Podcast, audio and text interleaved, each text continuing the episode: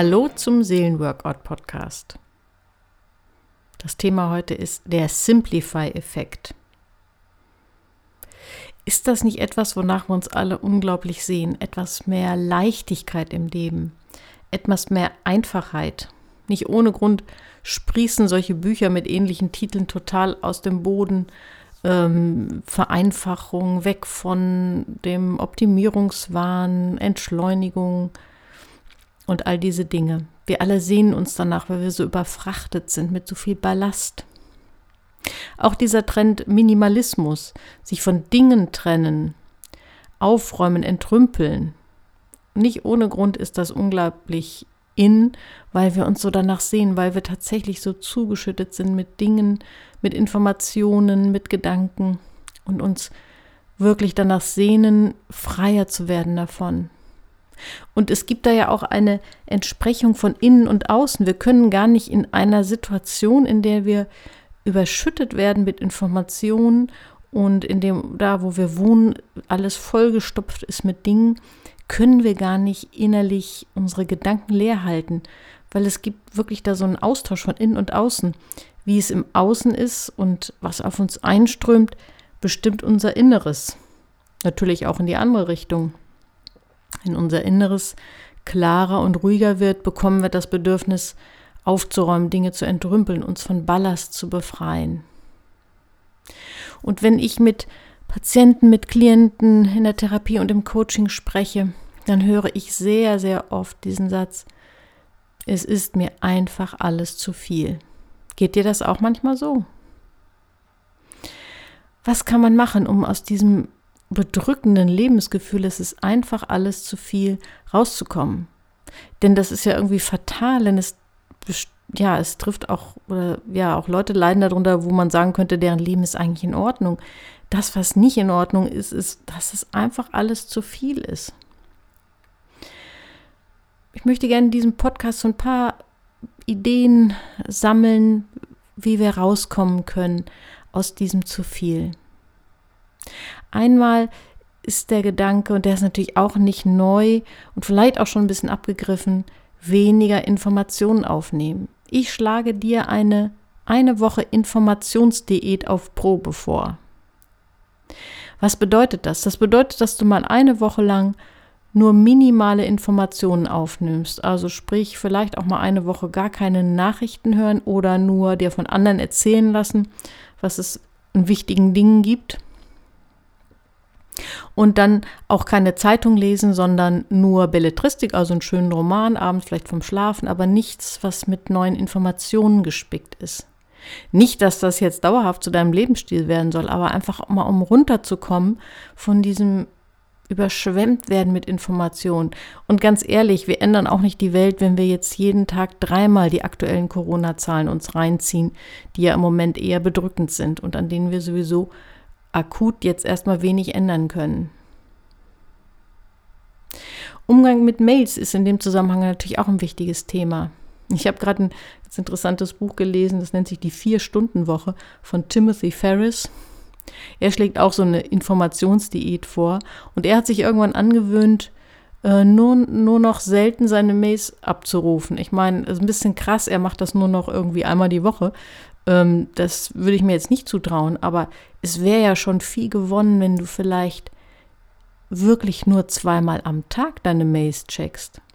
Denn viele tun das, sie sind gar nicht bewusst, dass sie es 20, 30 Mal am Tag machen.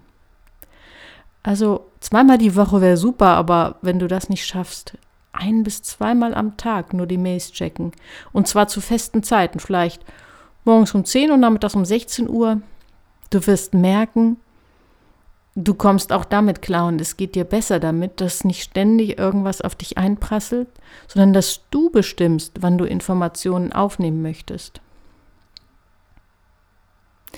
Was die Mediennutzung angeht, auch dieses Thema ist fast schon ein bisschen abgegriffen, ist mein Eindruck, dass eigentlich die ganz junge Generation, also die, die jetzt in den 20ern sind, dass die sogar, also gut, die teilen sich vielleicht auf in einmal die, die sehr ähm, ja, unkritisch Medien benutzen, aber es gibt auch eine, eine Strömung in der jungen Generation, auch so eine Art Gegenströmung, da wieder ein bisschen von wegzukommen.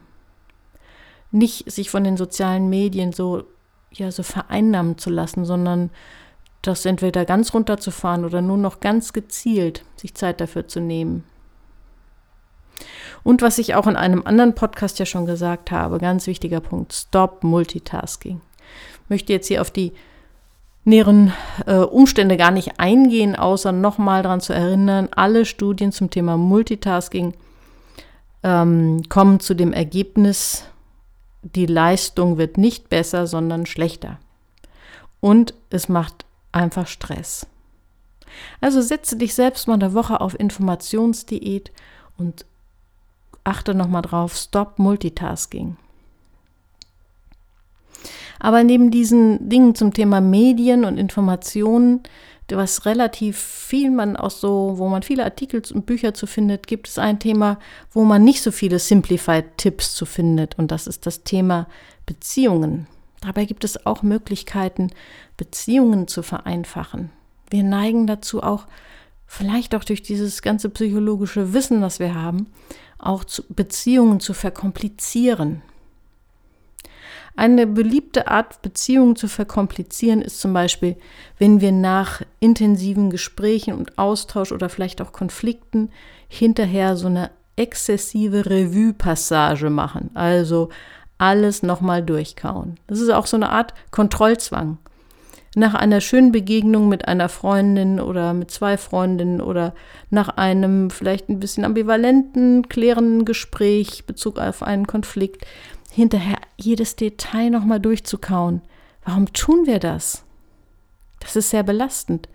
Wir tun das, um Fehler zu finden. Wir tun das, um weitere Konflikte zu erahnen, vorwegzunehmen, irgendwie vorzusorgen, uns zu wappnen. Aber es kostet viel zu viel Energie.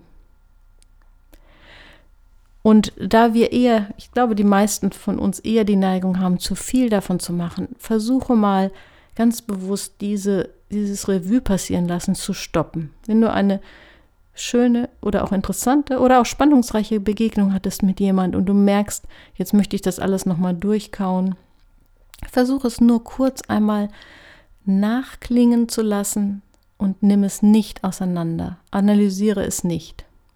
Sage dir den Satz, ich bin okay, so wie ich bin und liebenswert, so wie ich bin und meine Freunde mögen mich so, wie ich bin. Wenn die, die Realität vom Gegenteil dann überzeugt, kannst du immer noch drüber nachdenken. Aber meistens ist es ja so, dass wir uns viel zu viel Kopf machen. Die Spitze von solchem Revue passieren lassen ist dann auch noch bei den anderen nachzufragen, weil wir irgendeinen Konflikt wittern. War ich da vielleicht zu unempathisch oder war ich da zu direkt? Lass es einfach mal sein. Lass es einfach mal ruhen. Lass diese Analyse und dieses Revue passieren lassen und dieses alles gerade bügeln wollen. Es macht unglaublich viel Stress und es verkompliziert Beziehungen. Was Beziehungen auch verkompliziert, ist, wenn wir ständig in Vorleistung gehen. Auch das was, hat was damit zu tun, dass wir gar nicht im Hier und Jetzt bleiben, sondern dass wir uns überlegen, was der andere vielleicht erwartet oder was vielleicht uns in ein gutes Licht setzen würde und dass wir das dann tun. Manchmal auch vielleicht zu viel nette Gesten, zu viel Geschenke, zu viel auf den anderen eingehen. Was machen wir damit? Wir wollen uns erleichtern, aber wir verkomplizieren manchmal damit Beziehungen wir setzen den anderen durchaus auch unter Druck und verhindern, auf Augenhöhe zu sein. Wenn wir so super aufmerksam sind und so viele Geschenke machen, dass der andere damit gar nicht mitkommt, dann haben wir schon wieder die Augenhöhe verlassen. Lass doch einfach mal die Augenhöhe zu. Lass, lass es einfach sein. Versuch es nicht zu verkomplizieren. Lass Begegnungen ohne großen Aufwand zu und streng dich nicht so an.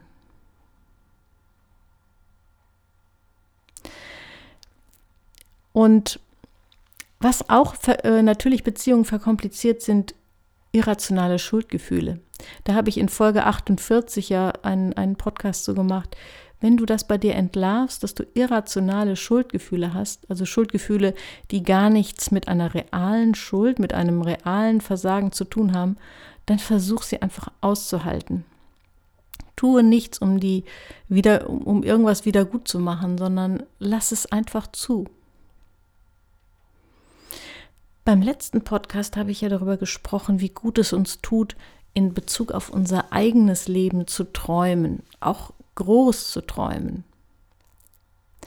Aber es gibt einen Bereich, wo es gut ist, nicht zu träumen. Und das ist der Bereich, wenn es darum geht, was wir uns von anderen wünschen, wie sie sein sollen oder wie sie sich verändern sollen.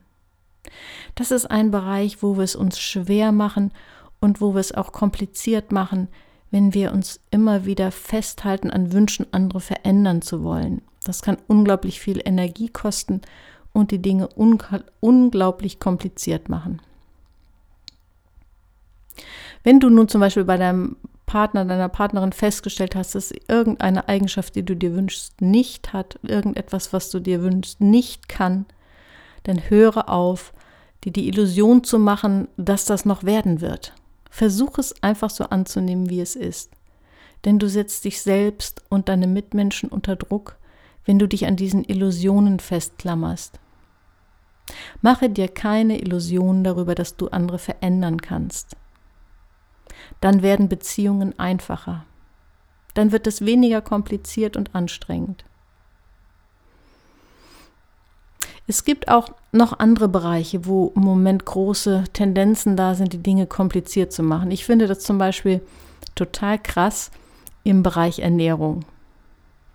Ich habe mich schon immer sehr gerne mit dem Thema Ernährung befasst und äh, finde es momentan echt krass, äh, wie dass man so vermittelt bekommt, dass gesunde Ernährung kompliziert ist, dass man be bestimmte äh, Superfoods vielleicht braucht, um sich gesund zu ernähren.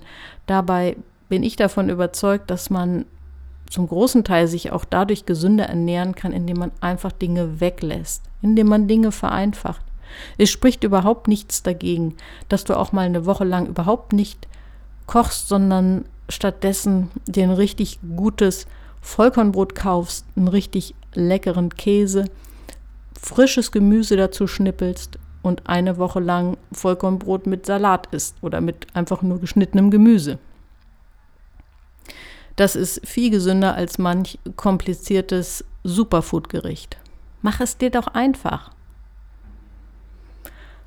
Und höre auf, alles zu analysieren, alles zu bewerten. Stopp die Analyse. Und da finde ich, findet oft eine ziemliche Verwirrung statt.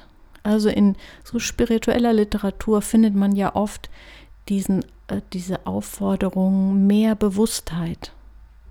Aber mehr Bewusstheit ist nicht mehr Analyse. Bewusstheit heißt, ich will mal ein Bild nehmen, wenn du eine Blume hast, ja, dann bedeutet ähm, also unbewusst oder achtlos sein, dass du einfach äh, die gar nicht siehst oder nur aus dem Augenwinkel wahrnimmst und dran vorbeigehst. Bewusstheit würde bedeuten, dass du sie bewusst anschaust, dass du innehältst und sie bewusst wahrnimmst und anschaust. Analyse, Analyse wiederum würde allerdings bedeuten, äh, sie auseinanderzurupfen. Und das ist das, was wir oft machen. Wir verwechseln Bewusstheit mit Analyse. Stopp deine Analyse dir selbst gegenüber und anderen gegenüber und deinen Verhaltensweisen gegenüber. Es reicht, dass du grob scannst, was in Ordnung ist und was nicht, und dass du dich nicht auseinanderpflückst. Und auch wenn es darum geht, dass du dich entspannen willst, kann es manchmal viel einfacher sein. Du musst nicht erst eine Entspannungstechnik erlernen oder einen Yogakurs machen. Du musst auch nicht erst wieder im Internet recherchieren, wie, wie entspanne ich mich. Versuch es mal mit der, mit der Methode, drei Tage am Stück extrem früh ins Bett zu gehen. Also, was weiß ich, so dass du neun Stunden Schlaf hast. Unter der Woche. Gar nicht bis zum Wochenende warten, wenn du dich gestresst fühlst. Alles stehen und liegen lassen und ganz früh ins Bett gehen. Um halb neun, neun. Und sonst nichts, nichts zusätzlich machen, sondern einfach mal ein Stück vollgepackten Tag weglassen.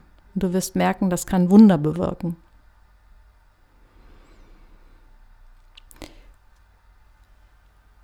Es ist ja so, dass wir oft in dieser Beschleunigungsfalle sind und dass wir gar nicht merken, wir müssen gar nicht die Dinge ganz grundsätzlich anders machen, sondern es geht darum, einfach Dinge wegzulassen, weniger zu machen unseren Tagesplan aufzulockern.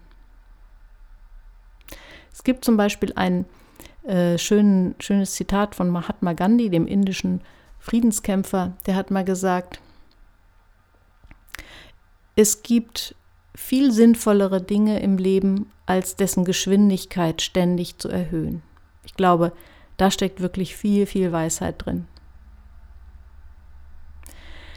Das waren nun ganz viele Anregungen und wenn du das nochmal, kannst natürlich den Podcast nochmal noch mal anhören oder ich werde zu diesem Podcast auch einen Text schreiben und den findest du wieder wie so manche andere Texte zu Podcasts auf der Seite www.seelenworkout.de beim Material runterladen, kannst du deine E-Mail-Adresse eintragen und bekommst den Text zugeschickt, wo ich diese Anregung nochmal zusammenfasse. Und auch einen, dir da noch einen Hinweis gebe für eine kleine Meditationsübung mit dem Titel Gepäck ablegen zum Thema Simplify-Effekt. Viel Spaß dabei!